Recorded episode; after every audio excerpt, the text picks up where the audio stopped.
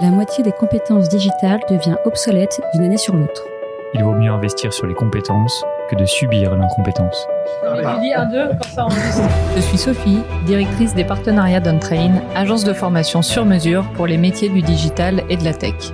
Avec l'Avant-Garde, on vous propose de rencontrer nos trainers, ceux qui font le succès de nos formations, ceux qui ont un temps d'avance. Ils sont spécialistes marketing, data, acquisition, produits et ils viennent vous confier en 5 minutes les clés de leur efficacité. Ce sera court, concret et ce sera utile demain. Bienvenue dans un nouvel épisode de l'Avant-Garde. Aujourd'hui, on est ravi de revoir Tristan, VP University Partnership chez JobTeaser. Ensemble, on va parler de vente complexe. Alors Tristan, est-ce que tu pourrais commencer par te présenter rapidement? Oui, salut Sophie, salut tout le monde. Donc, euh, je m'appelle Tristan. Comme tu le disais, VP Partnership Universities chez JobTeaser. JobTeaser, le but du jeu, c'est d'aider les étudiants à s'orienter. Pour ça, on a un site internet, jobteaser.com, et on a aussi une plateforme carrière qu'on installe dans les universités, qu'on appelle le Career Center. Et aujourd'hui, on a un réseau de 700 écoles euh, et universités au travers de l'Europe, dont je m'occupe, et c'est mon rôle au quotidien chez JobTeaser.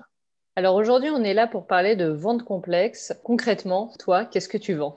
Alors concrètement, ce que je vends, c'est assez original parce que ce qu'on vend, c'est gratuit. Donc c'est original et ça ne veut pas dire que c'est facile, on en parlera après. Ce qu'on propose, euh, on le propose aux écoles, donc c'est une plateforme pour gérer tout ce qui a trait à la carrière. Donc c'est euh, la gestion des stages, gestion des événements, gestion des rendez-vous entre un conseiller carrière et un étudiant. Donc c'est une, une plateforme en SaaS concrètement avec euh, plein de fonctionnalités dedans. Et c'est ça qu'on propose aux, écoles aujourd'hui. C'est gratuit parce que dans notre modèle économique, on est rémunéré par la partie recruteur auprès desquels euh, on, vend nos services de marque employeur. Mais côté université, c'est gratuit. Et concrètement, c'est comme un c'est comme un, vrai deal parce qu'on signe une convention de partenariat qui est une vingtaine de pages. C'est très très strict, c'est très très long et c'est pour ça qu'on en parle aujourd'hui.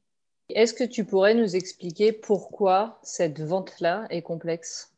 Une vente complexe pour moi, bon, déjà, il y a une, question sur le produit. Tu as des produits qui sont simples, tu as des produits qui sont complexes. Là, c'est un produit complexe. Pourquoi? Parce qu'il a beaucoup de fonctionnalités.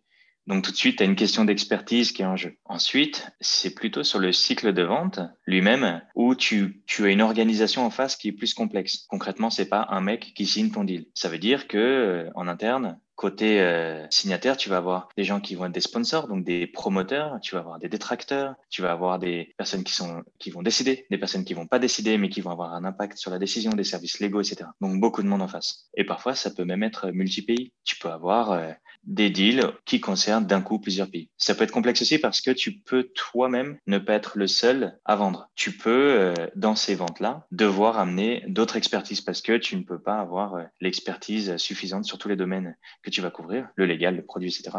Et donc, tu peux être amené à, à amener d'autres personnes. Et ça, pour moi, ça fait une vente complexe qui euh, se traduit simplement par le fait que c'est long, c'est plus long. Et est-ce que tu arrives à nous dire les grandes étapes de cette vente et à peu près combien de temps ça va prendre pour vendre un Career Center? Bon, alors nous, dans notre histoire, euh, ce temps, on a toujours mesuré, il a beaucoup varié. Euh, parfois il est court, parfois il est long. Il peut être très très long. Donc je vais prendre l'exemple de quand c'est long. Quand on ouvre un nouveau pays et qu'on va équiper une première université euh, dans un pays, on n'est pas connu dans le pays. Surtout quand on démarre l'international. Donc là, ça peut être très long. Quand je dis très long, ça peut être trois ans. Donc les étapes, il peut y en avoir une trentaine d'étapes. Il peut y avoir énormément. C'était un peu une blague en interne. J'avais fait des présentations et je montrais un extrait de notre CRM avec le nombre d'occurrences, le nombre d'interactions qu'il y avait eu. Euh, mais concrètement, pour te répondre, je pense qu'il y a trois grandes étapes pour simplifier. Il y a la découverte. Découverte de quoi? C'est découverte du besoin. Mais ça, on l'entend tout le temps, mais là, c'est une découverte précise et poussée du besoin. Ensuite, il y a la vente, convaincre. Mais comme on le disait précédemment, tu vas peut-être devoir convaincre beaucoup de gens. Tu vas peut-être devoir amener plusieurs personnes. Et ensuite, il y a le closing, donc la signature. Ça peut être plus ou moins simple. Ça peut être rapide. Ça peut être simple si tu as des enjeux légaux, par exemple. Si tu dois produire des documents, si c'est un appel d'offres, euh, ça peut être, euh, ça peut être complexe, ça peut être long. Donc voilà les trois grandes étapes. Découverte, vente, Et c'est quoi ton tips imparable pour réussir une vente complexe? Bon, j'en ai un peu de. Il y en a un qui est un peu générique, donc tu peux le reprendre à plusieurs euh, choses. C'est un peu ma manière de, de, mettre plusieurs tips dans le même type. C'est l'écoute. Bon, on le voit partout, euh, mais là, c'est euh, exacerbé. L'importance de l'écoute, elle est énorme. Écoute pourquoi? Bah, L'écoute pour comprendre le besoin. Mais quand je dis comprendre le besoin, c'est quasiment être comme un chef de produit. C'est pour ça qu'on dit qu'un peu les, nouveaux commerciaux euh, stars sont parfois pas forcément euh, un peu en mode loup de Wall Street, mais plutôt des experts. C'est qu'en fait, ils doivent comprendre précisément le besoin. Si tu vends un CRM, par exemple, tu dois comprendre exactement les spécificités, etc. Donc, dans la découverte, tu dois demander pourquoi, pourquoi, tu dois creuser les cinq pourquoi, toutes ces techniques-là. Tu dois aussi euh, écouter, ça paraît bête, hein, mais pour comprendre qui décide. Parfois, c'est tellement évident que tu te rends compte dans ta vente que c'est pas si simple que ça. Ou parfois, ça peut pire changer en cours de, vente. Bref, l'écoute à tous les niveaux va être capitale. Et ensuite, un petit tips, moi j'essaie de mettre un peu plus de, concret. Moi, j'aime bien la question verrou. Donc, ça vient des commerciaux sur le terrain dans les grandes euh, boîtes type Nestlé, euh, PepsiCo, etc. Et ils ont cette technique, une question verrou. Un exemple de question verrou, c'est une fois que tu as compris les challenges de la personne, si les challenges c'est A et B, la question verrou est la suivante. OK, donc si je vous propose une solution qui permet de répondre à vos enjeux A et B, est-ce que vous signez maintenant? Et sinon, pourquoi et qu'est-ce que je dois faire? Ça, c'est pour plein de raisons psychologiques qu'on n'a pas le temps de détailler, très très puissant. Si la personne dit oui, après, la probabilité qu'elle signe est très très élevée. Et si elle dit non, euh, au moins tu vas comprendre pourquoi. Donc ça, c'est mon type, la question verrou. Et est-ce que tu as d'autres moyens que tu utilises pour réussir une telle vente? C'est une forme d'humilité de d'accepter. En fait, ça sert à rien sur certains deals, sur la majorité des deals, de montrer que c'est nous qui avons arraché le deal tout seul, si tu veux. Parce que tu sais bien, mais si tu as mis trois ans au lieu de trois mois, c'est pas terrible. Donc parfois, il faut accepter de mettre son ego de côté et d'inviter d'autres personnes. Moi, j'ai fait plusieurs meetings avec le boss, avec le CEO de Job Adrien Ledoux. À l'international, on a fait beaucoup de meetings ensemble. Et j'avais pas trop de sujet d'ego, c'était pas le sujet. Le sujet, c'était de se dire, on était obsédé avec euh, le COO aussi, euh, Nicolas Lombard, on était obsédé par cette question qui était, quelle est la meilleure équipe à mettre pour signer? Et souvent, la réponse est, ah, mais attends, sur ce deal-là, il faut mettre euh, le boss ou la boss du produit, ou il faut mettre notre head of legal, ou il faut mettre, etc., etc. Donc, ça, les moyens humains pour te répondre, faut, faut les mettre en place. Et ensuite, c'est une détermination absolue. Parfois, c'est lunaire. Hein, sur certains deals, nous, on a mis beaucoup, beaucoup de temps. Donc, euh, il faut une ténacité hors norme. C'est pour ça qu'on disait plutôt de ne pas mettre n'importe qui sur l'international. Ma question maintenant, c'est à quel moment il faut arrêter une vente complexe?